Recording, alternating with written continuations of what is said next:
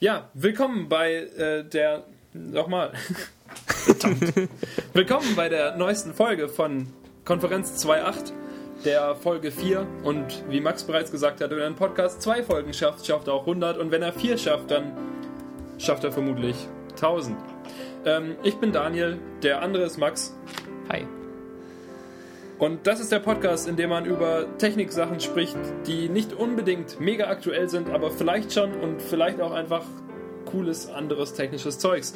Fangen wir doch gleich an mit ein bisschen Follow-up von einer unserer ersten Folgen. Genau, das ist mein Lieblingsthema. Das Wenn nicht total Thema. klein, dann ist das mein Lieblingsthema. Und zwar Re, Doppelpunkt, Re, Doppelpunkt, Re, Doppelpunkt, Re, Doppelpunkt. Notifications auf iOS. Das beste Thema.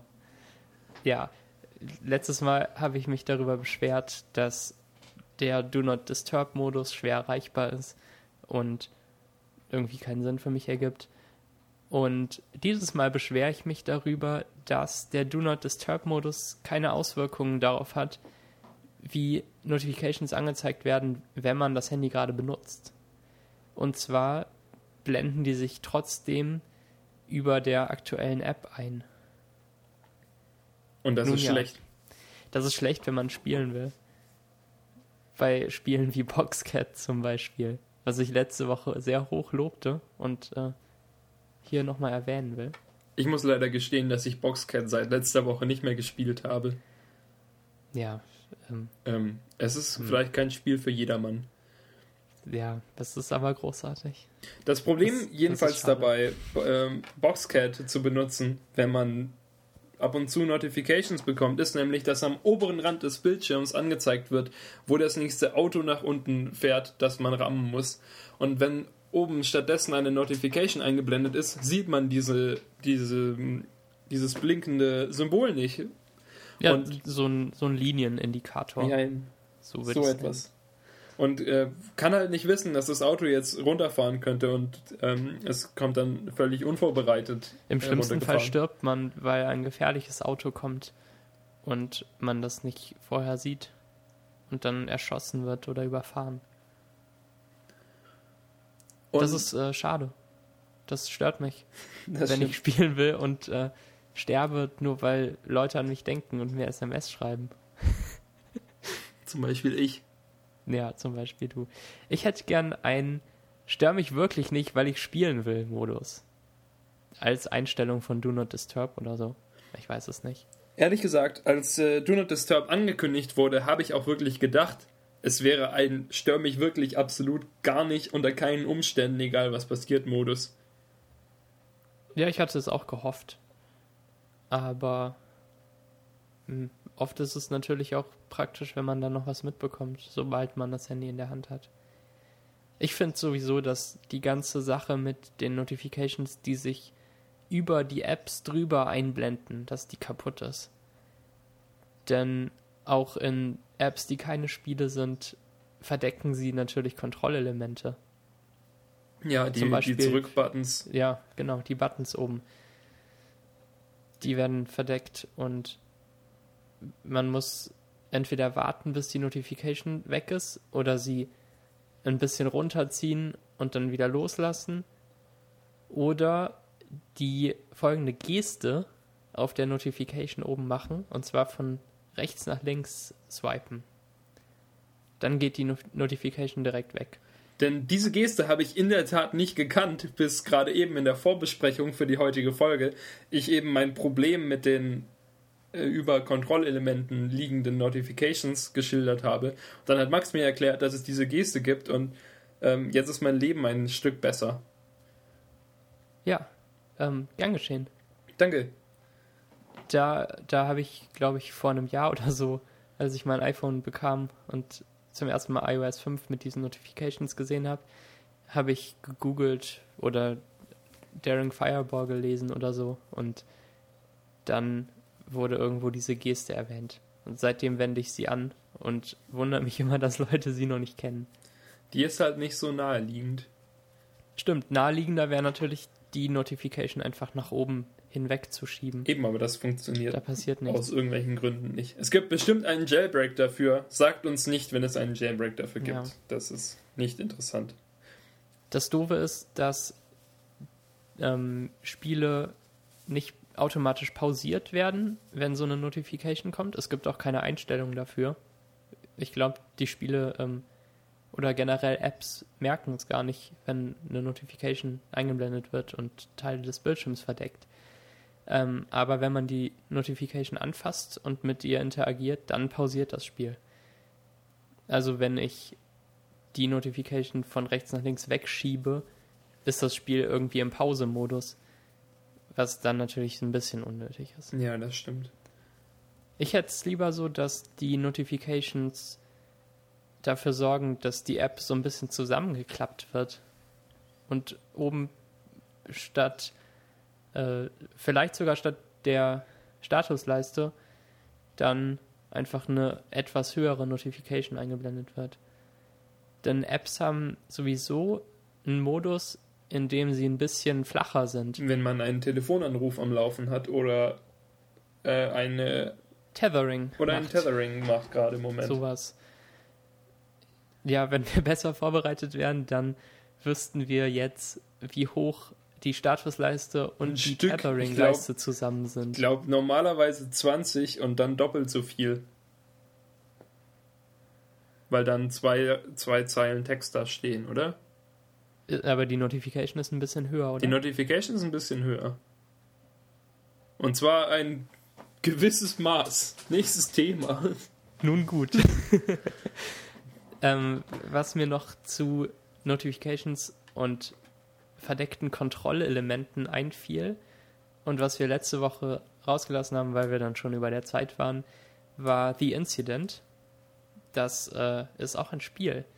Und es ähnelt Boxcat insofern, dass auch weiße Linien Indikatoren dafür sind, dass ein Element runterfällt.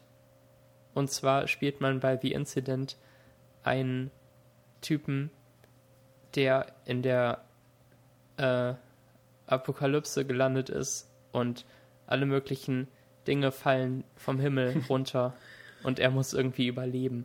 Die Und- Apokalypse besteht nämlich interessanterweise daraus, dass unendlich viele Sachen von oben runterfallen. Ja, es ist total merkwürdig, aber es ist großartig gemacht und sieht toll aus. Auch 8-Bit, äh, schöne Grafiken von dem einen Designer von Panic. Der hat da mitgearbeitet. Und ähm, man bewegt den Kerl nach links und rechts und tippt auf den Touch Touchscreen, um zu hüpfen. Und so arbeitet man sich immer weiter hoch und weicht den runterfallenden Gegenständen aus und springt danach auf sie drauf, um eben zu überleben. Und um höher zu gelangen zum nächsten Level. Das ist richtig. Vergiss das nicht. Es gibt Levels. Ich Es bin sogar äh, schon im dritten. Ja, ich bin auch irgendwie nur bis zum vierten oder so gekommen und musste dann aufgeben, weil es auch richtig, richtig schwer wird. Ich habe einen, einen Blogartikel von diesem einen namenlosen Typen von Panic gelesen, der Das ist Nevin Murgen. M- M-R-G-A-N. Wie, auch immer man das von, ausspricht. von ihm habe ich einen Blog-Eintrag gelesen, wo er ähm, über, dieses, über diesen neuen Disney-Film, Disney-Pixar-Film redet. Ähm, Dings, wie heißt der? Ähm, Wreck-It meinst du? Ralph. Mit dem, das ja auch von Videospielen handelt. Und ähm, Disney hat ja zur Feier dieses, dieses Films, der angekündigt wurde, ein Flash-Game rausgebracht, in dem man dieses, dieses äh, Arcade-Spiel, in dem es um im Spiel, im, in dem man dieses Arcade-Spiel, in dem es im Film geht, spielen kann. Und man ist irgendwie, man ist so ein, ein Handwerker, Fixit Felix, der ein Haus repariert. Und ähm, der Mensch von Panic schreibt darüber, dass er die 8-Bit-Optik von diesem Spiel sehr gut findet, aber teilweise, aber sie teilweise nicht so gut umgesetzt ist, weil wenn er an 8-Bit-Sachen arbeitet, dann arbeitet er praktisch auf Pixelgröße. Also ähm, die Pixel für, für The Incident sind ja einfach, also irgendwie wie äh, vier Standardpixel oder 16 Retina-Pixel sind ein großer In-Game-Pixel und er Ja, arbeitet genau. einfach wirklich so, dass ein, also er arbeitet halt nur in, in 160 mal ähm, 240 in Photoshop und das wird dann halt alles später vom Programm vergrößert und dann hat man kleinere Dateien und alles ist ordentlich im 8-Bit-Look. Denn was er äh, bemängelt hat, ist, dass teilweise Schrift halt ein bisschen schärfer ist und doppelt so viele Pixel hat wie der Rest des Spiels, weil sie halt ähm, da schon größer gearbeitet haben und dadurch konnten sie die Schrift genauer pixeln als den Rest. Vielleicht finden so. wir diesen Artikel ja. Das ist mir alles neu. Ich habe weder von diesem Disney-Film noch von dem Spiel noch von dem Blogpost Du hast tatsächlich von diesem Film nicht gehört. Ich weiß nicht. Das ist so ein Animationsfilm und da kommen praktisch tausend, Bowser zum Beispiel kommt drin vor und Pac-Man und was weiß ich für Millionen ähm, äh, äh, Figuren, die halt wirklich lizenziert sind dann von Disney, die dann wirklich im Original vorkommen und nicht so Oh. Browser, der grün ist, aber sonst aussieht wie Bowser.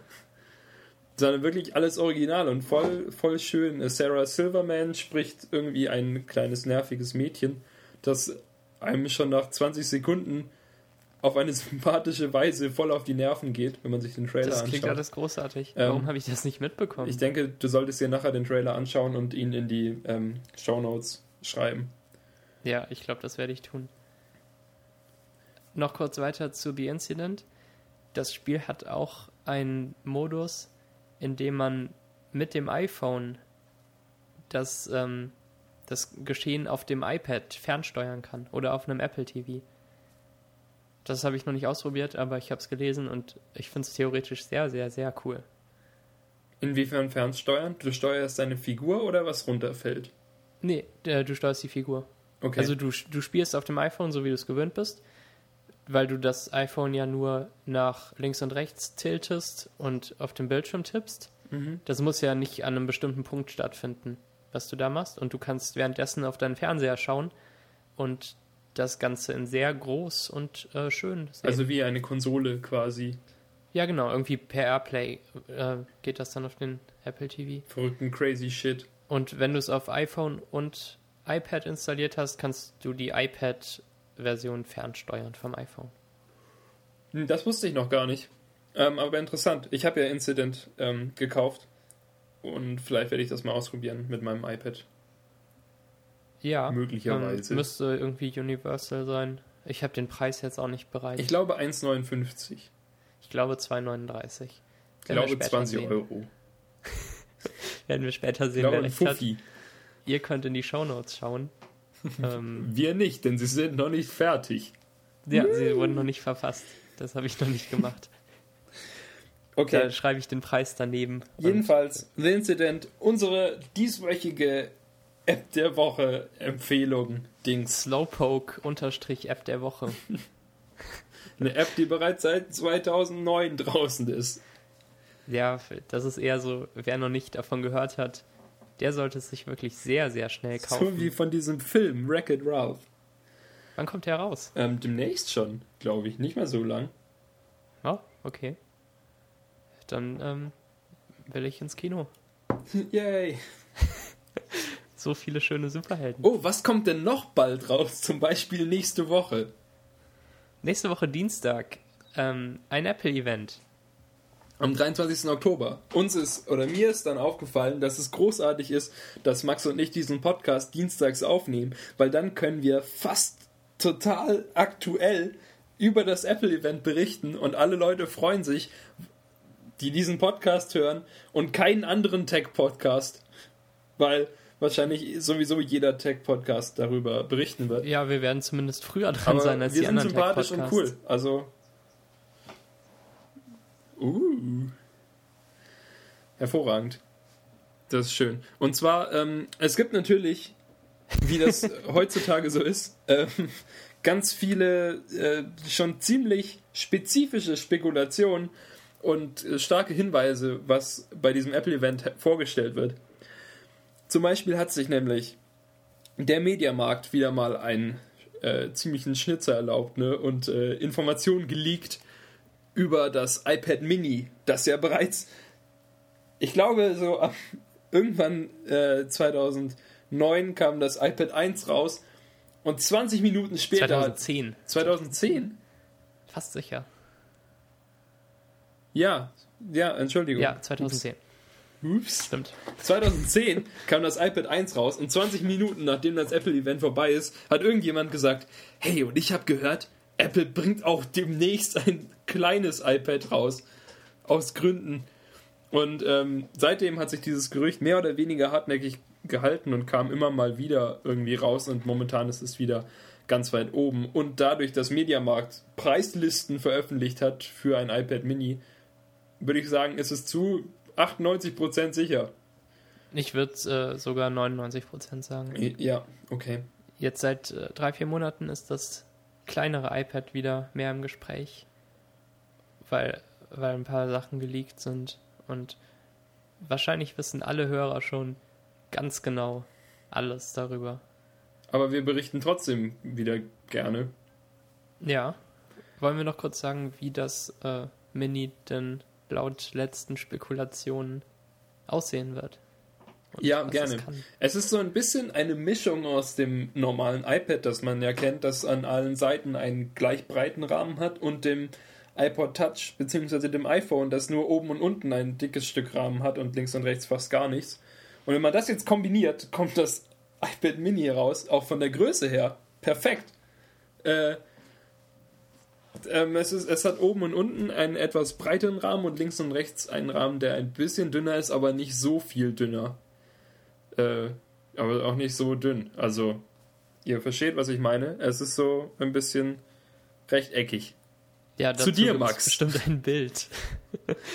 ähm, ich habe es verstanden, aber ich kenne auch schon das Bild. ja, wenn man weiß, wie es aussieht, versteht man, was ich erklärt habe. Genau, es äh, soll laut Spekulationen ein 7,8 Zoll Display haben und ist damit doch ein ganzes Stück kleiner als das große iPad, aber auch nicht ganz in der Klasse wie das Google Nexus 7 und das Microsoft Tablet, die ja eher an den 7 Zoll sind als an den 8 Zoll. Es hieß immer iPad 7 Zoll, aber in Wirklichkeit ist es ja fast an den 8 Zoll dran. Ja, es ist eher so in der Richtung 8 Zoll. Aber ich glaube, man sagt auch, dass das iPad, also das große iPad, eher 9 Zoll hat, obwohl es ja 9,7 sind und eigentlich 10. Damit, also gerundet. Hm, ich, ich kenne es nur als 10 Zoll. Die meisten Leute sagen 10. Behaupte ich. Crazy. Ich, ja, ich dachte 9 oder viele Leute sagen 9. Ich sage nicht 9. Ist das Microsoft Surface wirklich nur 7 Zoll? Ja. Echt, das sieht immer so groß aus. Ähm, vielleicht sollten wir das nochmal nachprüfen. Ich, ich probiere es gerade, äh, weil, also ich weiß nicht, ich dachte halt, dass Microsoft irgendwie sowas Erwachsenes rausbringen möchte, oder? Ähm, ja, eben hier, the display is a 10.6 inches. Wirklich? Dings Display. Ja, es ist ziemlich groß, eben. Es so. ist eher so ein Netbook groß. Ach so. Ach so, ach so. Das ist, ähm, das ergibt auch plötzlich viel mehr Sinn. Ich, ich trete hier in alle Fettnäpfchen, die es gibt. Dun, dun, ich mache mich total lächerlich. Weil es gibt ja, also ich habe halt gedacht, es gibt dieses Keyboard-Add-on, das man mhm. so dran klappen kann, das eine vollwertige Tastatur sein soll. Ähm, das funktioniert ja nicht, wenn der Bildschirm so klein ist. Ja, das stimmt schon. Dann hat man da ja keinen Spaß. Dann konkurriert das Surface ja mit dem iPad. Mit dem normalen großen iPad. Ja, ähm, genau, das Microsoft Surface wurde nämlich ja schon ganz lange vorgestellt, aber es soll jetzt auch demnächst rauskommen. Und äh, Microsoft selbst hat auch bereits Preise angekündigt für das Surface und es soll ähm, es gibt zwei Versionen, ne? 32 GB und 64 GB und das für 32 kostet 499 mit dieser Anhängtastatur dann 599. Und Ui, die ist teuer. Die kostet einzeln 120 oder so. Die wird aber wahrscheinlich jeder dazu kaufen. Ich denke auch, dass die, die meisten Leute dazu kaufen wollen. Ich weiß nicht, warum die. warum die eigentlich einzeln verkauft wird. Weil wenn ich jetzt schon einen Windows-PC Mhm. habe, will ich ja eigentlich vermutlich nicht diese Tastatur dazu haben für so viel Geld. Hm. Verrückt. Naja, jedenfalls, das, ähm, damit bewegt sich das äh, Microsoft Surface in der Tat ziemlich im Bereich vom iPad, vielleicht sogar noch Ja, vor allem mit diesem äh, Keyboard-Cover zusammen. genau mit dem zusammen. Kostet es ja so viel wie das 32 GB iPad mit einem Smart Cover. was eigentlich ein, ein Top-Preis ist, also denke ich. Ja, das Vielleicht. ist ähm, wahrscheinlich das, äh, das meistverkaufte iPad, würde ich mal schätzen. Weil viele Leute denken, dass ihnen die 16 GB zu wenig sind. Ja, ich bin ja der, der Sparsame. Ich habe das 16 GB iPad. Nachdem ich, nachdem ich ja bereits damals das 64 GB 3G iPad 1 gekauft habe, was sich dann im Endeffekt als absoluter Fehlkauf herausgestellt hat, zumindest in Hinsicht da, darauf, dass ähm, ich nie mehr als 32 GB darauf gebraucht habe und trotzdem all meine Musik darauf hatte und äh, ich genau nullmal 3G damit verwendet habe, Na, weil ich gar schade. keine Karte dazu, dafür hatte. Stellte sich aber heraus, dass man das gar nicht braucht. Also nicht, nicht zwangsläufig. Ich brauche es nicht, weil ich ein, äh, ja, ein iPhone habe, das Tethering unterstützt und darum braucht man kein, nicht zwangsläufig, wenn man das iPad mal mitnehmen will. Es liegt eigentlich eh nur auf dem Wohnzimmertisch. Ja, genau. Das ähm, haben wir schon gesagt, wie viel das iPad Mini kosten soll. Das iPad Mini nicht. wird völlig unglaublich äh, preislich, zumindest vom, von einem kompetitiven Standpunkt aus gesehen. Denn das äh, iPad Mini soll für die 8 GB Variante 249 Dollar kosten und für 32 GB dann 449. Also ich glaube, es gibt 8, 16 und 32, oder? Genau. 64 auch? 9? 9? Ähm, weiß ich nicht. Ja, nein, okay, nein. In dem Fall nicht. Ähm, jedenfalls 249 für 8 GB für ein iPad, das ein bisschen kleiner ist, aber ansonsten ja eigentlich die Spezifikation vom iPad 2 haben soll. Ähm, ist ziemlich cool. Also denke ich, ziemlich, wird, wird relativ erfolgreich sein für als, als Weihnachtsgeschenk irgendwie für verwöhnte Plagen. Ja, das ist ein großartiger Preis. Ähm, denn ich denke, der kann auch sehr gut Leute anlocken, die sich dann im Geschäft vielleicht noch dafür entscheiden, doch eine größere Variante zu kaufen. Wenn man sowieso schon dabei ist, so nach dem Schema. Ja, das stimmt. Und ähm, es ist ja so, dass zahlreiche Teenager der Welt bereits ein Handy haben. Und dieses Handy in, inzwischen bei unseren mo modernen Handys, auch, auch Low-End-Handys ja inzwischen Musik abspielen können. Das heißt, ich denke, dass von einem Elternstandpunkt aus gesehen, dass Eltern denken werden, dass hier mein Sohn, meine Tochter hat ja schon ein Handy, das Musik abspielen kann und er, sie hört immer damit Musik, dann ist es ja eigentlich ein, ein cooleres Geschenk, das, ähm, das iPad Mini zu verschenken für den gleichen Preis wie den iPod Touch. Ja, ungefähr der gleiche Preis. Oder ist es genau der gleiche? Nee. Z ziemlich im gleichen Segment ja, zumindest. Es ist tatsächlich also, im gleichen Segment. also ich, ich denke halt, dass auf jeden Fall die, diese, diese Umentscheidung dann äh, stattfinden könnte, dass man sich als Elternteil dann eher für das iPad Mini entscheidet. Denn das, das kann ja trotzdem Apps abspielen. Und das ist halt trotzdem ein, ein größeres Geschenk, weil es auch einen größeren Bildschirm hat und so, der ja. Genau, deutlich kann die größer ist. gleichen Spiele, aber es hat natürlich dann vermutlich kein Retina-Display. Ja, so von der von der preislichen Lage her und so. Ähm, Sieht es nicht danach vermutlich aus. Das wäre dann ähm, ein 1024 x 768 Bildschirm und die Vermutung ist, dass einfach die iPhone 3GS Bildschirme größer ausgeschnitten werden. Denn dann kommt es genau hin mit den 7,85 Zoll und ähm, eben dieser Bildschirmauflösung. Also würden iPad-Apps unverändert im Einmal-Modus laufen.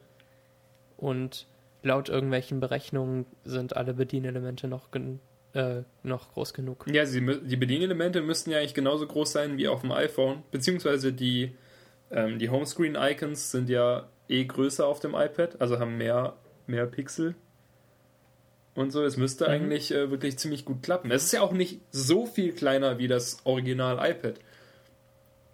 Ich ja, denke, das dass stimmt. sich da Apple, also wenn das wirklich so ist, wie es äh, rumort wird, dann hat sich Apple da einen, einen ganz schönen, einen naheliegenden Geniestreich gegönnt. Ja, dann wäre das iPad Mini eben das Consumer iPad und das Retina iPad eher so das iPad Pro, um das mal auf die äh, Laptop-Namen zu übertragen. Denn ich denke, dass sehr viele Menschen, die jetzt ein iPad in groß haben, genau das gleiche, was sie mit dem machen, auch auf dem kleinen iPad ähm, machen können und damit zufrieden werden. Ich denke auch, dass ähm, in ein oder zwei Jahren dann sicherlich auch ein Retina iPad Mini rauskommen wird. Das ist ja eigentlich die logische Konsequenz irgendwie. Ja, das ist natürlich wahr. Ähm, das fände ich cool. Ich glaube, in dem Fall würde ich mir das vielleicht holen. Denn ich weiß nicht, dann, dann passt da auch wieder, dann ist es halt wieder hochauflösend und es passt aber im Prinzip das gleiche drauf wie auf meinem iPad jetzt auch. Und es ist kleiner. Mensch, perfekt.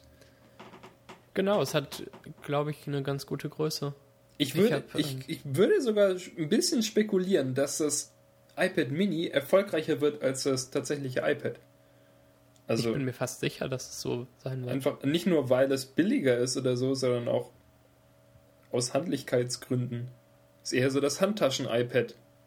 Genau, es, es, passt in eine Handtasche. Und ähm, das ist, glaube ich, ein gutes Format. Wahrscheinlich ist, äh, wahrscheinlich wird man in ein paar Jahren sagen, dass, dass das Format ist, für das das iPad und seine Apps eigentlich gedacht waren. Und dass man sich auf groß gar nicht mehr richtig vorstellen kann. Vielleicht war damals nur der 3GS-Bildschirm so teuer, ihn größer auszuschneiden, dass es sich nicht gelohnt hat. Und dass man darum einen schlechteren Bildschirm ins iPad einbauen musste, auch aus äh, Platzgründen für Rechenleistung und so. Wer weiß. Ähm, ich muss aber sagen, dass ich damals vom iPad 1 Bildschirm sehr, sehr überrascht wurde, wie gut er war. Er war wirklich ziemlich gut. Irgendwie, er Zu war, der Zeit er war, war das noch gut. Er war super anzuschauen und so von den Farben her total angenehm und, und schön zu benutzen. Und alle, irgendwie alle Profi-Bildschirmangucker und Rezensierer haben gesagt, ja, aber der hat hier voll nicht den sRGB-Farbraum. Und dann haben sie irgendwie diese, diese tausend Tabellen aufgezeigt, warum der Bildschirm schlecht ist. Aber er hat immer Spaß gemacht, ihn anzuschauen. Ja, er war auch schon beim aus der Packung nehmen schön hell und mit diesem Hintergrundbild und dieser Seelandschaft äh, und den Bergen. Das, das passt einfach gut zusammen. Das ist äh, eine gute Auswahl an Hintergrundbild gewesen. Weil ich, ich habe es aus der Packung genommen, es, der Bildschirm ging direkt an, ohne Aufladen und alles. Und das war wirklich toll. Nun ja. Aber natürlich ist das ähm, iPad Mini dadurch so positioniert, dass es vermutlich dem Surface sehr schaden könnte. Ja, weil die dann doch in einem ähnlichen Preissegment sind. Ähm, wobei. Doch, doch, das für das Surface, 32 Gigabyte. Das Surface ist ja teurer und man kauft noch das Keyboard-Cover dazu. Ja, aber das, also das iPad Mini kostet 449 Euro, Dollar für 32 Gigabyte und das Microsoft Surface 499 für 32 Gigabyte, was ziemlich ähnlich ist. Aber ich denke, dass so im, im direkten Vergleich sich viele Leute eher für das iPad entscheiden, weil das iPad gibt es jetzt schon drei Jahre und jeder kennt das iPad und dann wird Apple das bestimmt auch wieder bewerben und so. Und, ja, und die, die Leute, Leute, wollen iPads und keine das. Tablets. Die Leute lieben das iPad, Mensch. Ähm, ja. ja. Noch zum Surface. Ähm, das ist jetzt die Version mit dem Titel RT. Und ähm, die hat einen ARM-Prozessor. Und die Intel-Version wird irgendwann nachgereicht oder so. Ja, äh, auf der Wikipedia-Seite steht, es wird irgendwie ein Surface Pro geben, das auch auf dem Windows 8 Pro läuft und das eine Intel CPU hat und das auch einen Full HD Bildschirm hat bei 10 Zoll. Genau. Ähm, Alles die, wurden, fancy. die wurden parallel vorgestellt auf diesem Microsoft-Event und auf dem RT läuft dann auch Windows RT, das, wenn wir das richtig verstanden haben, nur die ähm, Windows 8 Metro-Oberfläche. es heißt ja nicht mehr Metro, es heißt die neue Windows 8 Oberfläche TM. Ja, ich, ich dachte, wir haben uns mit, äh, mit allen darauf geeinigt, weiterhin Metro zu sagen. Ich wollte das nur erwähnen. so wie wir weiterhin Longhorn sagten, als Vista rauskam. Erinnerst du dich an Longhorn? Verdammt. Ja, äh, wir haben, Max und ich, beziehungsweise ich, beziehungsweise, es ist ja so, dass, ähm, genau, Microsoft Surface hat nur das, äh, das neue, die neue Metro-Oberfläche und es gibt keine Möglichkeit auf den Windows Desktop, den man so standardmäßig aus äh, klassischer Weise kennt, zu wechseln. Ja, das geht erst mit dem Surface Pro dann. Genau. Die Frage ist natürlich, inwiefern das der durchschnittliche potenzielle Käufer von Microsoft sofort versteht. Weil er sieht, ah, von Microsoft, die kenne ich, und es ist ein Windows-Tablet. Hm, da läuft bestimmt Windows. Aber dann läuft da nicht Windows und dann sind sie vielleicht enttäuscht. Und das ist eben die Frage, ob es wieder so ein Chaos geben wird, ähm, wie als äh, Windows Vista rausgekommen ist, formerly known as Longhorn. Dann damals, wie sich sicherlich viele erinnern, haben alle XP-Benutzer gesagt, ich bleib bei XP, Wissen ist Kacke. Und zugegebenermaßen war Vista auch ziemlich schlecht. Denn Aber die Kritikpunkte an Vista waren ja nicht, dass man nicht mehr seine alten Programme benutzen kann. Ich sehe die Parallele nicht ganz so sehr. Ja, ein, ein bisschen war es so, weil nicht alles mehr kompatibel war, aus irgendwelchen Gründen, die ich nicht kenne. Ähm, Man hat sich doch nur über Vista aufgeregt, weil ständig diese Dialogfenster kamen, die den Bildschirm es, war auch nicht, verdunkelt es haben. war auch nicht wirklich stabil oder irgendwas. Vista hatte jedenfalls zahlreiche Nachteile. Und ich meine, mein Punkt ist ja jetzt nicht, dass die Nachteile absolut deckungsgleich sind zu damals, so wie jetzt mit Windows 8, sondern dass es dass unklar ist, wie gut die Benutzer damit klarkommen kö- können mit diesen Änderungen, die es gegeben hat, denke ich. Na gut, das stimmt. Das sehe ich auch so. Und ob Windows 8 wirklich schon fertig und bereit für den Massenmarkt ist. Denn in letzter Zeit gab es, gab es immer wieder irgendwelche Meldungen, dass ja Windows 8 noch nicht, äh, also nicht so ausgereift ist, wie man es gerne hätte. Und irgendwie gab es ja vor ein paar Tagen schon das erste Service Pack für Windows 8, bevor Windows 8 überhaupt wirklich rausgekommen ist. Und äh, Na gut, Windows 8 ist jetzt, glaube ich, seit, seit einem halben Jahr oder Jahr irgendwie öffentlich halbwegs verfügbar, so in der Alpha oder Beta, ne? Stimmt das? Ja, und neulich ist irgendwie die Finalversion geleakt und so, aber trotzdem gibt es ja jetzt bald schon das Service Pack, Ach so. irgendwie, das, das man runterladen kann. Aber die müssen ja wahrscheinlich rechtzeitig anfangen, die DVDs zu pressen. Und dann müssen sie halt absolut finale Sachen äh, in Service Packs nachliefern. Nun gut. Ähm, ja, Unternehmen, die ihre Betriebssysteme noch auf DVDs verkaufen. Man weiß ja nicht. Ja, aber ähm, Hat, das Microsoft Service hat doch bestimmt gar keinen DVD-Slot. Ich verstehe das nicht. Das ist doch komisch. vielleicht das Intel-Gerät. Nee, ich glaube auch nicht. Ich zweifle daran. Aber vielleicht Wir sind der beste, schlecht informierte Tech äh, Technik-Podcast. Sie sind nicht so schlimm wie MikeyNet, wenn er über irgendwas reden will, egal was. Naja. Ähm, jedenfalls, ich- weiß halt nicht, ob wirklich, wenn, wenn man jetzt ein, wenn ich jetzt ein Windows 7 Benutzer wäre, ob ich wirklich glaube, dass ich einen Vorteil irgendeine Art davon hätte, mir Windows 8 anzuschaffen.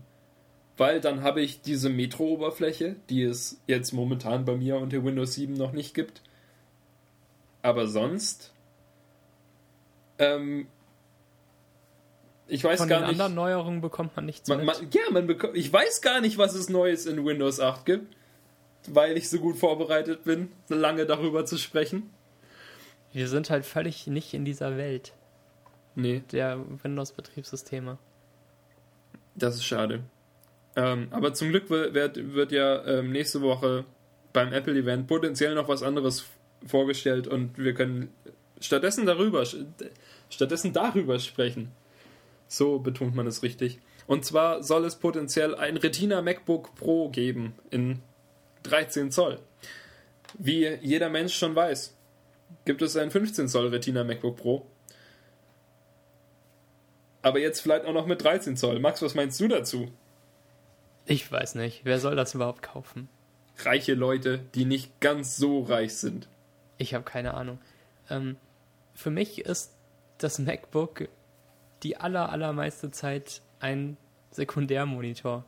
Und ich sehe es nicht ein, da ähm, richtig viel Geld in ein höher aufgelöstes Display zu investieren, das ich nur sehe, wenn ich mein MacBook unter nicht optimalen Umständen benutze, und zwar wenn ich unterwegs bin. Ich bin noch nicht überzeugt von der Retina-Sache auf Geräten, die man an Bildschirme anschließen kann. Ich weiß Ähm. nicht, ich habe ja bekanntermaßen auch den hochaufgelösten, ähm, das hochaufgelöste 15 Zoll MacBook Pro, nicht Retina.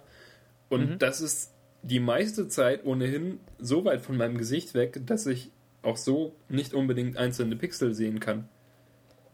Ja, das kann ich auch auf keinen Fall an meinem MacBook. Ich bin mit der Auflösung auf dem 13 Zoll eher mehr als zufrieden. Um dann nochmal auf unser gutes altes Thema der Pixeldichte zurückzukommen. Das ist, glaube ich, der rote Faden, der sich durch die Konferenz 2.8 zieht. Konferenz Pixeldichte. Die Frage, Vielleicht un als Untertitel. Die Frage ist ja, wie viel des, ein, wie viel des Kaufs des Retina MacBooks und des, des Genießen des Retina MacBooks nur totale Freude darüber ist, dass wenn man ganz nah hingeht, man keine Pixel sieht und wie viel wirklich effektiver Vorteil ist. Behaupt, behaupt, ohne jemals ein Retina MacBook Pro benutzt zu haben. Ich habe es in einem Apple Store mal berührt. Es sah eigentlich ganz cool aus, weil der Mauszeiger so scharf war. Aber sonst. Ja, genau. Und wir haben das dann halt auch auf die ähm, höheren, nicht nativen Auflösungen gestellt. Zum Beispiel Full HD. Was wirklich viel Spaß gemacht hat. Und es sah trotzdem noch scharf aus, obwohl es ja effektiv eigentlich ein bisschen unscharfer sein müsste, aber man sieht es halt nicht. Genau, man sieht diese äh, Runterrechnungsartefakte nicht, weil das Auge viel zu schlecht ist. Ähm, trotzdem frage ich mich, was das Retina MacBook Pro soll. Denn das MacBook Pro 13 Zoll ist jetzt das Produkt für alle, die nicht wissen, dass sie kein DVD-Laufwerk wollen. Und für alle, die nicht wissen, dass sie keine SSD wollen. Dass sie Und- eine SSD wollen. Ähm, ja, genau, richtig. Äh, es ist für mich ein, ein Produkt, das in allen Punkten schlechter als das MacBook Air in der gleichen Größe ist. Natürlich ähm, würde ein Retina MacBook in der Größe jetzt halt zumindest beim Display besser sein. Wie auch immer. Man weiß ja nicht, ob da. Es ist ja wahrscheinlich auch flacher. Also ich denke, das Retina MacBook mit 13 Zoll hat auch kein DVD-Laufwerk mehr, genau wie das 15 Zoll. Gibt es dazu irgendwelche bestätigten Dinge? Es ist insofern, dass das 15 Zoll halt kein DVD-Laufwerk mehr hat und ich denke, dass das Ja. 13er auch flacher wird, weil es ist momentan halt schon ziemlich blockig. So. Na gut, aber es gibt ja auch noch das man sich's mal 15 anguckt. Zoll MacBook Pro ohne Retina-Display. Richtig, aber es wird ja wahrscheinlich weiterhin das 13 Zoll ohne Retina-Display geben. So, halt nebeneinander. Ja, ach so, na gut. Dann wäre das äh, Retina MacBook halt so das MacBook der nächsten Generation, bis dann die alten Modelle irgendwann wegfallen. Genau. Das würde natürlich heißen, dass das äh, Retina MacBook dann auch deutlich teurer wird. Ja, potenziell ja. Also Vielleicht, statt 12,99 vielleicht 16,99 oder so. Oder 17. ja, ich denke, es ist halt irgendwie so positioniert für die, so wie das, das Retina MacBook Pro ja wirklich unheimlich viel Rechenleistung und alles bekommt. Wahrscheinlich bekommt das 13 Zoller das auch für die Leute, die irgendwie halt wirklich diese Rechenleistung brauchen, die mit der Rechenleistung vom MacBook Air nicht zufrieden sind und das MacBook Pro dann mit Retina hat dann wahrscheinlich halt auch eine SSD, 16 GB RAM, das Retina-Display, das du ja auch dann wahrscheinlich auf absurd hohe Auflösungen schalten kannst. Und so halt alles in allem total die äh, mobile Monstermaschine. Ja, aber die haben für mich irgendwie nicht so die richtige Daseinsberechtigung, diese Maschinen. Oh, Husten muss man rausschneiden. Später.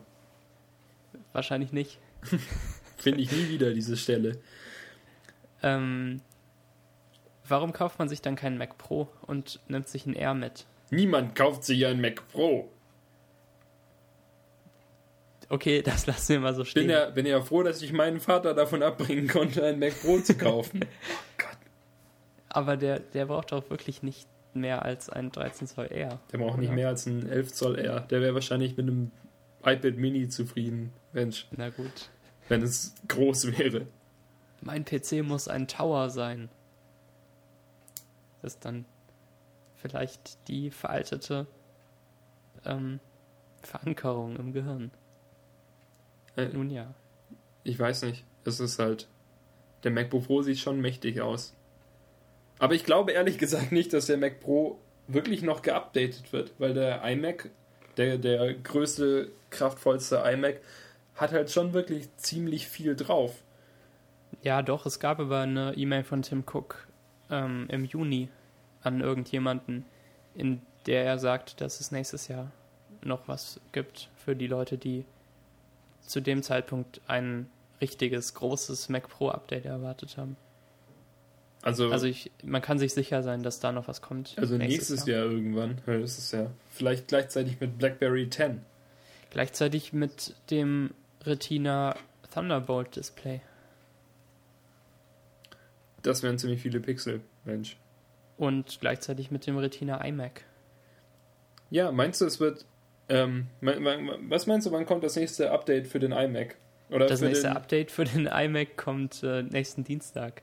Aber auch nur, weil er seit einem Jahr kein Update mehr bekommen hat. Also du meinst nur so rudimentäre Updates. So Genau. Einfach auf die neuen Intel irgendwas Bridge Prozessoren. Super Bridge. Äh, Ivy irgendwas Bridge. Wie hieß das andere? Sandy. Sandy Bridge, aber ich weiß nicht, welche Reihenfolge da die richtige ist. Das war früher einfacher mit Pentium 1, 2, 3. So, Ja, Core Duo, nicht mehr. Core 2 Duo, Core, Core 100. Das habe ich gar nicht verstanden. Quad. Da übrigens, als ich 2007 eine, äh, 2007 machte ich meine Konfirmation. Hatte ich Konfirmation, sagt man. Ähm, und dann hatte ich einen Haufen Geld und beschloss mir einen Computer zu kaufen. Und ich dachte damals, ich würde voll der Gamer werden. LOL. und äh, kaufte mir einen Gaming-PC. Und ich ähm, kaufte aber keinen PC von der Stange, sondern stellte mir einen meiner Wünsche zusammen. Also ich schrieb eine Liste, was mein PC können sollte Mhm. und gab sie einem Händler, der Custom PCs baute und suchte mir ein, ein Tower-Gehäuse aus. Und dann bekam ich einen PC, der so zu 80% meiner Liste entsprochen hat. Na gut, das Ich- ist doch schon mal etwas. Ich wollte, ich wollte einen, ähm, einen Dual-Core-Prozessor, also ich glaube Core Duo war damals aktuell. Oder Core 2 Duo schon. Jedenfalls wollte ich ein Dual-Core-Dings mit ein paar Gigahertz, ich glaube 3,2 oder so. Und dann bekam ich aber stattdessen einen Prozessor mit 3,4 Gigahertz, der allerdings gar kein kein Core 2 Duo oder Core Duo oder so ein Prozessor war, sondern zwei Pentium D Prozessoren, also der Vorgänger irgendwie davor, der nur Single Core war, aber ich hatte zwei. Und dadurch irgendwie dann auch mehr Rechenleistung, aber die hat, das hat so unglaublich viel Strom verbraucht, dass ich ähm, mehrfach meinen Computer zurückbringen musste und mir für mein, meine Garantie, die ich bekommen habe, habe ich dafür neue Netzteile bekommen, die immer stärker waren. Also am Anfang hatte ich irgendwie 70 Watt und dann irgendwie am Ende hatte ich 120 Watt Netzteil drin, damit das überhaupt funktioniert hat, weil sobald der ein bisschen, wenn es, wenn es wärmer war im Raum, dann musste der Lüfter, also mussten alle Lüfter stärker arbeiten, um den PC auf einer vernünftigen Temperatur zu halten. Und diese Lüfter haben dann vermutlich den absoluten Rest von Strom verbraucht und dann ist er mal ausgegangen. Das war blöd. Ähm, Na gut. Ähm, das kann auch nur mit selbstgebauten PCs passieren, Mensch. Oh. Ja, genau. Ähm, und ich bin sehr froh, dass ich mir sowas nicht mehr antun muss. Seit ein paar Jahren. Ja, hier auch nicht. Also und ich habe daraus keinen Gedanken daran verschwenden gelernt. muss, wie viel Watt mein Netzteil hat.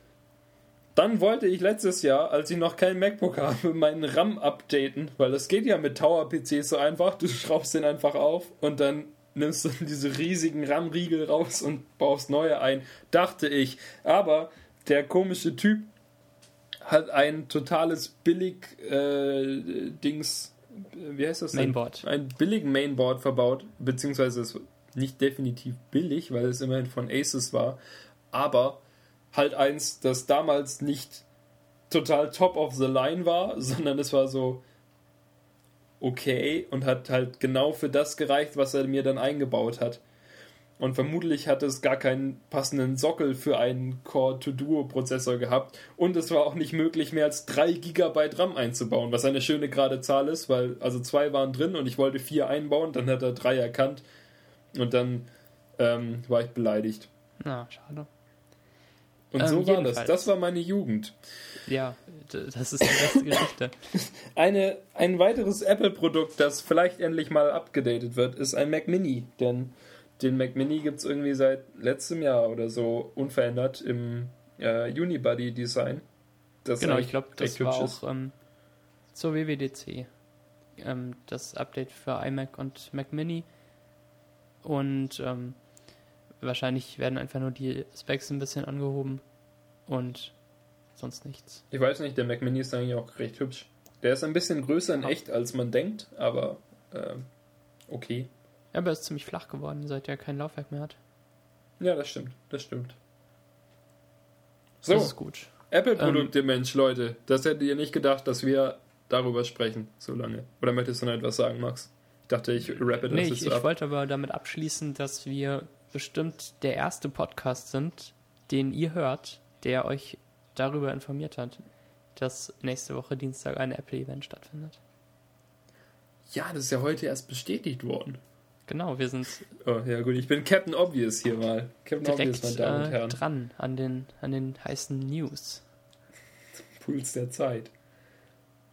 Ja. Ähm, andere Themen, die in Podcasts über Tech-Kram beliebt sind, sind Kaffeemaschinen. Verrückterweise. Denn, wie man weiß, kreative Leute, Leute, die Podcasts reden, ähm, trinken viel Kaffee. Ähm, ja, aber ich glaube, es ist gar nicht mal nur, dass, dass wir viel Kaffee trinken. Ich trinke gar nicht viel Kaffee. Ich trinke höchstens eine Tasse am Tag, die dann ein bisschen größer ist. Aber es ist eher diese Geek-Mentalität, dass man versucht, von vielen Dingen das Beste zu bekommen, was es gibt. Das ist auch der Grund dafür, dass wir uns darüber aufregen, dass Notifications Teile von Apps verdecken und äh, wir über sowas äh, eine halbe Stunde lang reden können. Ich glaube, ein, ein Stück weit spielte auch ähm, so ein Wille nach Eleganz rein, den ich zumindest bei mir in letzter Zeit verstärkt ähm, vorfinde. Weil, also ich verbringe lieber zwei Stunden damit, die allereleganteste Weise zu finden, ein Problem zu lösen, als eineinhalb Stunden lang stumpfsinnige Arbeit auszuführen, um das gleiche Problem zu lösen.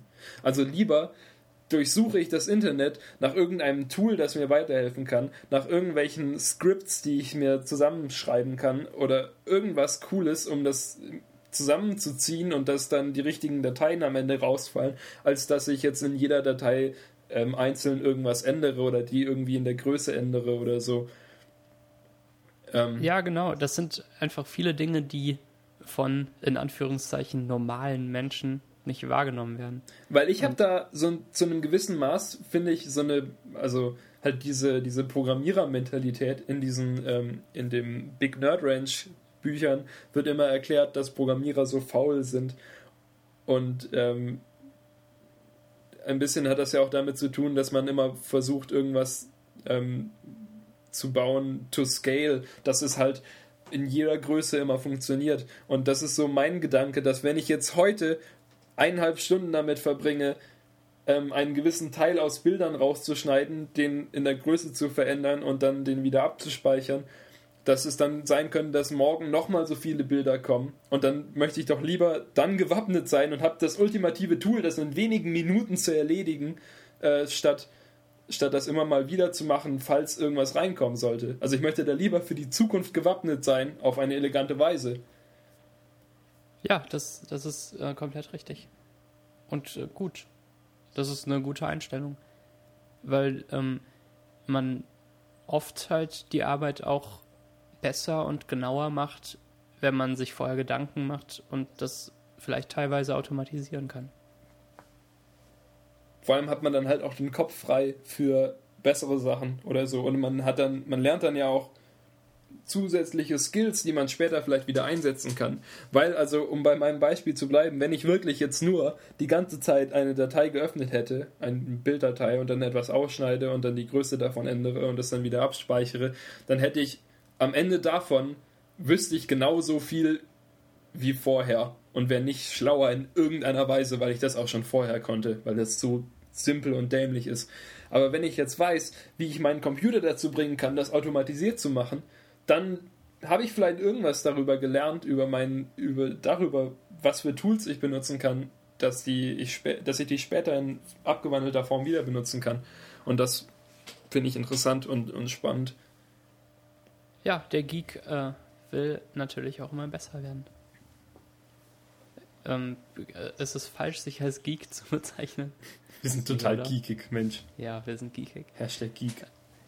Der Geek will auch seinen Kaffee auf die perfekte Art und Weise zubereiten und sieht davon ab, zu Starbucks zu gehen. Das habe ich gelernt, denn bei Starbucks ist scheinbar alles hoffnungslos überbrüht und äh, die, die Bohnen wurden zu lang geröstet und ähm, als richtiger Kenner trinkt man Kaffee natürlich ohne Milch. Äh, Milch ist auch eines der Themen, die in unserer Podcast-Beschreibung stehen übrigens. Darüber haben wir noch gar nicht geredet. Du meinst, du trinkst deinen Kaffee ohne Milch, weil du sonst stirbst. Wegen deiner Milchallergie. Viele andere Menschen, die sich für Kaffee interessieren, trinken den auch ohne Milch. Weil er dann nach Kaffee schmeckt und nicht nach merkwürdiger Brühe. Da habe ich mir sagen lassen. Ähm, da, das sind Informationen, die ich äh, ungetestet weitergebe. Denn wenn ich sie testen würde, hätte ich ein kleines Problem. Klingt logisch. Ähm, Winke ich durch diese Information.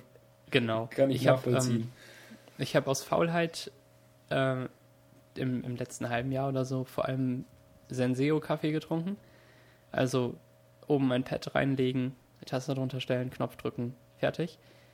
Ähm, der schmeckte mir am Anfang okay und nervte mich dann aber immer mehr, weil weil er einfach nicht intensiv genug nach Kaffee schmeckt, sondern halt auch wieder so nach Brühe. Und das habe ich mit vielen verschiedenen Kaffeepads ausprobiert, bis es mich dann so weit nervte, dass ich meine French Press wieder auspackte, die ich irgendwann wegpackte, weil ich keinen grob gemahlenen Kaffee hatte und weil mich das nervte, die immer sauber zu machen. Ähm, also benutze ich seit ein paar Wochen eine French Press von Bodum und fülle da zwei Löffel Kaffee rein und gieße heißes Wasser drauf. Und die absolute Minimalmenge an Kaffee, oder? Die man so in so eine French Press einfüllen kann. Zwei Löffel erscheint mir ziemlich wenig. Esslöffel habe ich. Ja, trotzdem zwei Esslöffel. Das ist ja nur so ein Stück. Meine French Press ist. Wie groß auch, ist deine äh, Press denn? Ähm, halber, Liter, halber Liter oder so.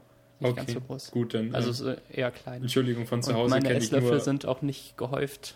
Ähm, da habe ich jetzt ungefähr das gefunden, was ich trinken will. Das reicht dann für, für also ich, ich mache die auch nicht ganz voll. Das reicht dann für eine große Tasse für mich. Und ich bin insgesamt mit der Zubereitung und dann danach mit der Reinigung der French Press irgendwie acht Minuten beschäftigt, würde ich mal schätzen. Und das ist es mir sehr wert, dann diese besonders gute Tasse Kaffee zu haben. Das ist, glaube ich, auch so was, was man ganz allgemein dem Geek nachsagen kann.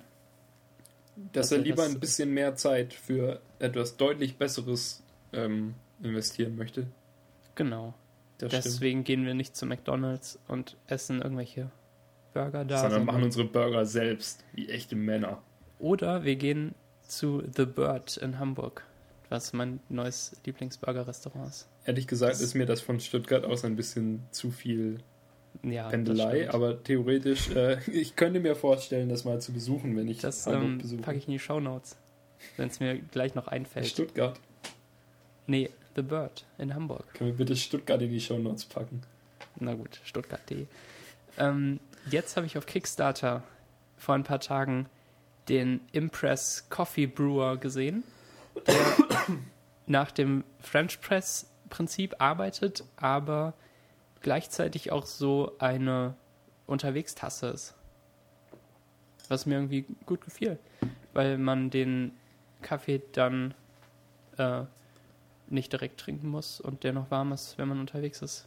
Es Das ist ja im Prinzip, ist im Prinzip wie eine Mini-French Press, weil du könntest ja auch so deine French Press mitnehmen, wenn du deinen Kaffee gepresst hast. Ja, aber du würdest ja nicht daraus trinken. Ja, du könntest theoretisch daraus trinken, aber hier diese, Genau. der Impress Coffee Brewer ist darauf ausgerichtet, dass du daraus trinken kannst, weil er verhindert zum Beispiel auch, dass sich nach Abschließen des Brühdurchdrückvorgangs ähm, noch weiteres, also dass dann der Kaffee irgendwie stärker wird und bitter oder so, sondern wenn du es durchgedrückt hast, ist das Ding fertig und dann Genau, weil das Pulver unten dann äh, in einem eigenen Bereich der Tasse ist und da nicht noch Kaffeeflüssigkeit dabei ist. Das heißt, ähm, der fertig gezogene Kaffee kommt nicht mehr in Berührung mit dem Pulver. Und ein weiterer Vorteil ist, ähm, wie ich das im Video gesehen habe, dass du es innerhalb von wenigen Sekunden abgespült hast, weil du nur irgendwie Wasser drüber laufen lassen musst. Genau, bei meiner French Press muss ich auch den Filter reinigen. Und eigentlich soll man es zu jeder Reinigung komplett auseinandernehmen. Also die, äh, die drei Bauteile, die den Filter und Deckel darstellen, die man zusammen und auseinanderschrauben kann. Das mache ich realistisch meistens nicht, sondern ich äh, spüle einfach mit klarem Wasser die Pulverreste ab und ich klopfe dann die, ähm, da- das Kaffeegefäß am Müll aus und wasche das auch einfach mit Wasser aus und stelle es zum Trocknen hin und mache es irgendwie jede Woche oder so mal richtig sauber. Ich denke, wenn du auch jeden Tag draus trinkst und es nicht, nicht Gefahr läufst, es irgendwie für ein Jahr zu vergessen, dass du dann Ja, eigentlich auf genau. der sicheren Seite bist. Ja, genau, weil es halt immer neu heiß wird und äh, Alle Bakterien sterben, richtig? Ja. was mich an, an Wasserkochern stört, die ich ja gezwungenermaßen für diesen Prozess benötige, ist, dass die Wasser immer kochen. Wie der Name schon sagt. Obwohl ich ähm, vielleicht auch nur 80 Grad brauchen würde. Das stimmt. Das ist ähm, auch ein Kritikpunkt an meinem sehr simplen Wasserkocher. Ich muss aber sagen, dass äh, ein Freund von mir, dass die, also die Familie eines Freundes von mir einen Wasserkocher besessen hat, bei dem man an einem kleinen Display, ähm, also ein, weißt du, dieses Standard Taschenrechner-Display-Dings, ähm, dass du da eine Temperatur einstellen konntest. In, in so.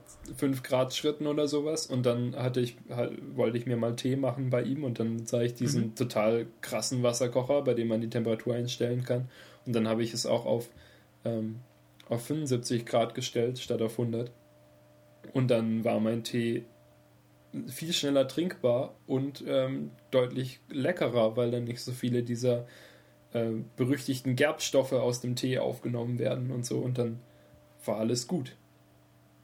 Ach so, na gut. Obwohl, ähm, ich bin mir nicht sicher, aber ähm, irgendwie, äh, na, nee, wahrscheinlich ergibt es keinen Sinn.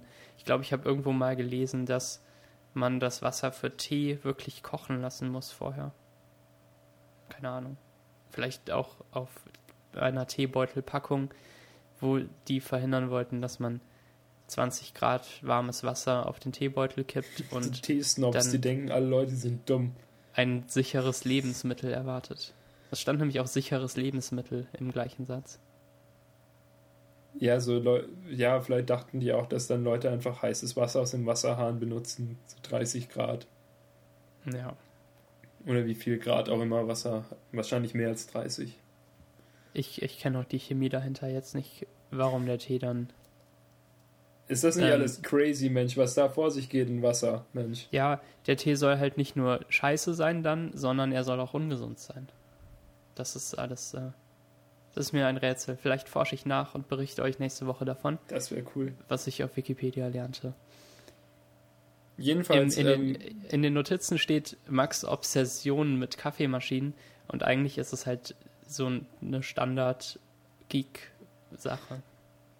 Ja, dass einfach man das dadurch, Beste dass du, dass du jeden Tag über das Kaffee machen, äh, also dass es bei dir jeden Tag vorkommt, dass es ein Task ist, der sich jeden Tag wiederholt, wird er zum einen natürlich irgendwann langweilig und zum anderen bemerkst du jede, jeden Tag mehr die Nachteile der Technik, also so wie du es ausführst.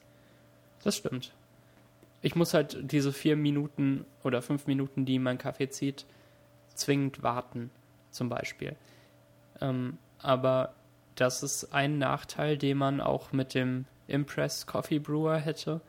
Und das ist ein Nachteil, den alle Maschinen, die guten Kaffee machen, haben. Sowas fällt einem natürlich auf. Ich weiß Ja. auch nicht, was ich damit sagen wollte. Dass Kaffee seine Zeit braucht. Merkt euch das, Kinder. Ja, ähm, das ist der Titel der Show, würde ich sagen. Okay, sehr Oder so. Irgendwas anderes. Wir wir- können die ja eigentlich auch immer abändern und einsetzen, wie wir wollen. Man manchmal sprechen wir noch Sätze im Nachhinein ein, die witzig sind, damit wir das als Titel benutzen können.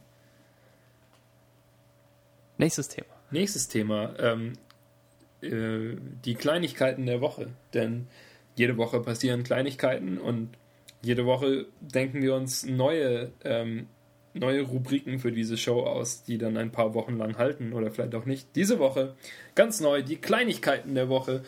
Kleine Sachen, die auf jeden Fall passiert sind, die ähm, es nicht wert sind, 20 Minuten drüber zu sprechen, so wie Apple-Geräte, die noch gar nicht wirklich rausgekommen sind. Ähm, genau, richtig, sondern einfach schöne kleine Sachen. Zum Beispiel ähm, das, äh, mein Tumblr Redesign. Ich habe einen Blog bei Tumblr, ähm, losstoppschade.de. Den kennen sicherlich 90% der Leute, die diesen Podcast anhören. Ähm, dieser, diesen Tumblr habe ich bereits seit 2009 oder so und habe ihn jetzt vorgestern redesigned, also schon ein paar Tage davor und jetzt dann online gestellt, bla bla bla bla bla bla bla. Denn ich hatte meine Gründe dafür, Max, nicht wahr? Wow. Meine Eloquenz haut mich immer wieder um. Ich, es ist so, dass MikeyNet, nämlich, du hast das rausgelöscht, soll ich das trotzdem erwähnen? Ja, tu es. Okay. Das Ähm, ist doch so Wir, schön. wir hatten, wir hatten MikeyNet in den Show Notes und ähm, also in unseren Notizen und Max hat ihn rausgelöscht und ich hatte jetzt schon angefangen. Jedenfalls, MikeyNet hat auf seinem Blog mikeynet.tumblr.com einen definitiven Rip-Off meines Headers äh, online gestellt, der wirklich eins zu eins beinahe, also, also innerhalb von, von Mikes Möglichkeiten eins zu eins aussah wie meiner, nur dass dann halt MikeyNet statt Los Stopp Schade oben drin stand. Und, Und kein lustiger Slogan aus drei äh, zufällig ausgewählten Wörtern, sondern Hallo, Punkt, Punkt, Punkt, Ausrufezeichen. Ich bin Mike und das ist mein Tumblr. Sein Jahrgang steht auch noch dabei. ich glaube nicht, nicht mehr. Nicht mehr. Ähm, richtig, und das war einer der Gründe und auch allgemein dachte ich, es wäre mal Zeit dafür, mein Blogdesign zu ändern. Und darum habe ich jetzt einen fancy neuen Header und so. Wir machen das mal in die Show Notes. Bestimmt interessant. Lest mich, Ja, es ist abonniert natürlich mich. auch wieder neu, dass du das äh, in Photoshop angefangen hast, das Design, und nicht im äh, Espresso oder deinem. Das habe ich aber davor Editor. auch schon gemacht. Äh, mit dem davor. Oh, tatsächlich. Ähm, nicht so intensiv. Ich, den, ich baue immer den Header und dann habe ich keine Lust mehr und dann programmiere so. ich es. Äh, Ja, äh, ich, ich kann sowas in Photoshop zum Beispiel gar nicht und stelle mir das nur ungefähr vor und leg dann los. Ich werde ja in meiner Agentur auch dafür bezahlt, nicht zu programmieren, sondern nur in Photoshop Sachen rumzuschieben. Von dem her habe ich da das, das Skillset erlernt im Laufe des letzten Jahres. Was jedenfalls Max und mir sehr zugute kommt beim Programmieren von Tumblr-Themes, ist der Tumblr-Tester, den, den ich äh, programmiert habe, privat, und der noch nicht irgendwo veröffentlicht ist. Obwohl ich mir vorstellen könnte, ihn, sobald er mal ein bisschen äh, besser ist, ihn auf äh, GitHub oder so mal hochzuladen. Mal schauen. Ne? Jedenfalls, das Problem daran, äh, Tumblr-Themes selbst programmieren zu möchten, zu, zu tun, ist, äh, dass man immer wieder seinen ganzen Code kopieren muss und dann in Tumblr einfügen und dann muss man auf Aktualisieren und auf Speichern klicken und dann ähm, hat diese Vorschau, die irgendwie über Frames und JavaScript-Sachen funktioniert, hat ähm, nicht alle Post-Typen integriert, die es auf Tumblr gibt und dann muss man vermutlich meistens noch auf seinen, ähm, auf seinen tatsächlichen Blog gehen und da neu laden. Und das ist ja. Oder einen Testblock anlegen und einfach viel Kram, der sehr, sehr unnötig ist. Richtig. Und das ist halt alles wieder das, worüber wir vorhin gesprochen haben. Das passt nicht in unsere Geek-Mentalität herein, dass wir, dass man, dass wir sagen, okay, ähm, dann brauchen wir halt eineinhalb Stunden länger, dieses, dieses Theme zu programmieren ähm, und haben es dann fertig, sondern ich denke, vielleicht will ich ja in Zukunft noch weitere, noch weitere Templates für Tumblr programmieren.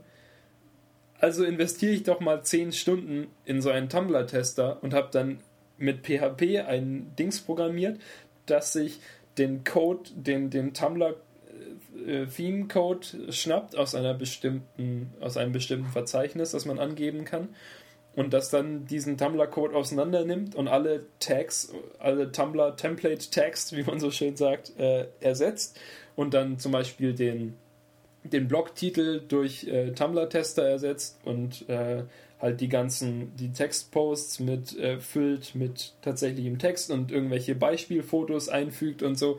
Und dann muss man praktisch nur noch in dem Editor de, der eigenen Wahl, zum Beispiel Espresso oder Coda oder Notepad ähm, ein bisschen programmieren und das dann abspeichern und dann kann man im Browser auf Neuladen gehen äh, in der, an der Stelle, wo man den Tumblr-Tester abliegen hat. Und dann wird dein ganzes ähm, schön angezeigt mit allen äh, Post-Typen, die es gibt. Schön äh, und, und alles besser als bei Tumblr. Und dann, wenn du fertig bist, kannst du ja immer noch einfach, also dann musst du selber wieder Hand anlegen und ähm, dein dein fertiges äh, Theme nach Tumblr kopieren. Aber man spart sich halt trotzdem unheimlich viel stumpfes Kopieren und Neuladen und sowas, was einen sonst total langweilen würde. Genau. Ich habe es äh, eine Zeit lang so gemacht, dass ich dann auch einfach live auf meinem Blog gearbeitet habe, ähm, wenn ich mein Theme ändern wollte. Und ähm, mir dann das Markup meiner Blog-Startseite in eine lokale HTML-Datei kopiert habe und ähm, wenn ich am Style Sheet was ändern wollte, dann irgendwie in Espresso daran was geändert habe, was man auch mit dem Web Inspector machen könnte. Aber ich, ich habe einfach viel zu viel Zeit mit solchen unnötigen Geschichten verbracht. Und ähm, der Tumblr-Tester kann schon fast alles, was ich will. Mir fehlt vor allem noch die Pagination-Funktion, also dass nicht nur weiter und zurück angezeigt wird unten am Ende einer Blogseite, sondern 1, 2, 3, 4, 5. Oh ja, das habe ich noch nicht eingebaut, weil ich das nicht ja, verstanden habe. Weil du es selbst nicht benutzt auch. Ich, ähm, ich, ich habe es auch von dem, von dem Tumblr-Erklärcode her nicht ganz verstanden und ich müsste das mal ausprobieren, um es ordentlich einbauen zu können. Ja, genau. Und ähm, Daniel hatte die Idee, ich habe eine riesige Tabelle angefangen, in die ich geschrieben habe, äh, mit welchen äh, äh, welche Texte durch was ersetzt werden. Und wahrscheinlich hast du die Tabelle nicht mehr angeschaut seitdem. Doch, ich habe die sogar benutzt. Ich habe die Sachen da schön rauskopiert und so. Es oh, hat cool. ganz gut funktioniert. Ja, es, es gibt einfach viele Dinge, die man wissen muss, wenn man sowas äh, schreibt. Zum Beispiel, dass der Tag in geschwungenen Klammern Caption ein äh, Div mit der Klasse Caption erstellt und darin noch ein Paragraph in dem dann tatsächlich der Untertitel steht. Was merkwürdig ist, aber woran man sich gewöhnen muss. Und ähm, ich hoffe, dass der Tumblr-Tester irgendwann fertig wird. wir machen uns ja selbst Druck damit, äh, indem wir das jetzt hier erwähnen. das muss ich alles rausschneiden. Also, aber wirklich, also für meine, für das, was ich jetzt gemacht habe an meinem, an meinem Template, hat das hervorragend funktioniert und ich war froh, ihn. Ich dankte der Vergangenheits-Daniel, dass er ihn programmiert hat. Sogar die zweite Version schon. Die erste Version war irgendwie sehr chaotisch und dann habe ich es jetzt ein bisschen besser gemacht und vermutlich werde ich irgendwann einfach, also statt jetzt die zweite Version zu veröffentlichen, werde ich wahrscheinlich einfach Version 3 ordentlich programmieren und dann Version 4 und dann irgendwie. Ja, mal sehen. So, vielleicht mit der 5.0 dann Open Sourcen irgendwie zum Download anbieten. Also Open Source muss es ja ohnehin eigentlich sein, weil sonst, also Stimmt. du musst ja den ist PHP-Code anbieten, Nervig irgendwie, an ne? Das ist- PHP. sonst hast du es wirklich auf deinem eigenen Server und hast effektiv eigentlich genau das Tumblr-Template-Dings. dass Du, du musst deinen Code wieder da reinkopieren, damit der Tumblr-Tester es anzeigen kann. Ja. Das wäre blöd. Ähm, ja, jedenfalls wartet nicht am Rand eures Stuhls darauf, dass es veröffentlicht wird und äh, refreshed energisch GitHub danach, sondern ähm, mal schauen. Lass mir da ein bisschen Zeit. So, Ähm, wollen wir aufhören? Schluss, Schluss für heute. Ist, glaube ich, lang genug, Let's oder? wrap it up. Dann äh, haben wir nächste Woche vielleicht noch Themen. Vielleicht auch nicht. Genau. Ihr müsst wissen, dass wir eine Themenliste haben, die bis gestern noch äh, einen einzigen Punkt Und zwar die toll. Notifications, über die wir am Anfang gesprochen haben. und alles andere haben wir zwischen gestern Nacht und heute. Weil uns wir ausgedacht. haben uns dann gestern Abend gedacht, Mensch, wir haben ja gar keine Themen, das ist ja blöd, so macht das keinen Spaß. Und dann haben wir uns, äh, aber die waren jetzt eigentlich ganz okay, denke ich. Ähm, Ja, doch, war eine gute Show. schreibt uns doch. Gute Woche, ähm, gute Show. Große Woche. Große Woche. Sehr große Woche. Konferenz 28 auf Twitter. Und ähm, zum ersten Mal sind wir zu finden unter konferenz28.de. Ganz neu. Mensch. Wir haben endlich die Domain bekommen vom Knuspermagier, der sie sich registriert hat, hinterrücks, als wir Konferenz 2.8 angefangen haben. Aber jetzt haben wir sie und jetzt könnt ihr darauf zugreifen und dort eure liebsten Episoden anhören. Meine Lieblingsepisode ist diese hier. Meine liebste Episode ist Episode 5 und äh, darum werde ich auch nächste Woche wieder hier sein und ich hoffe auch ihr seid nächste Woche wieder hier. Ich werde da sein auf jeden Fall. Das ist schön. Ich Okay, wünsche euch eine schöne Woche. dir auch, Max. Bis dann. Tschüss. Danke für eure Aufmerksamkeit. Tschüss.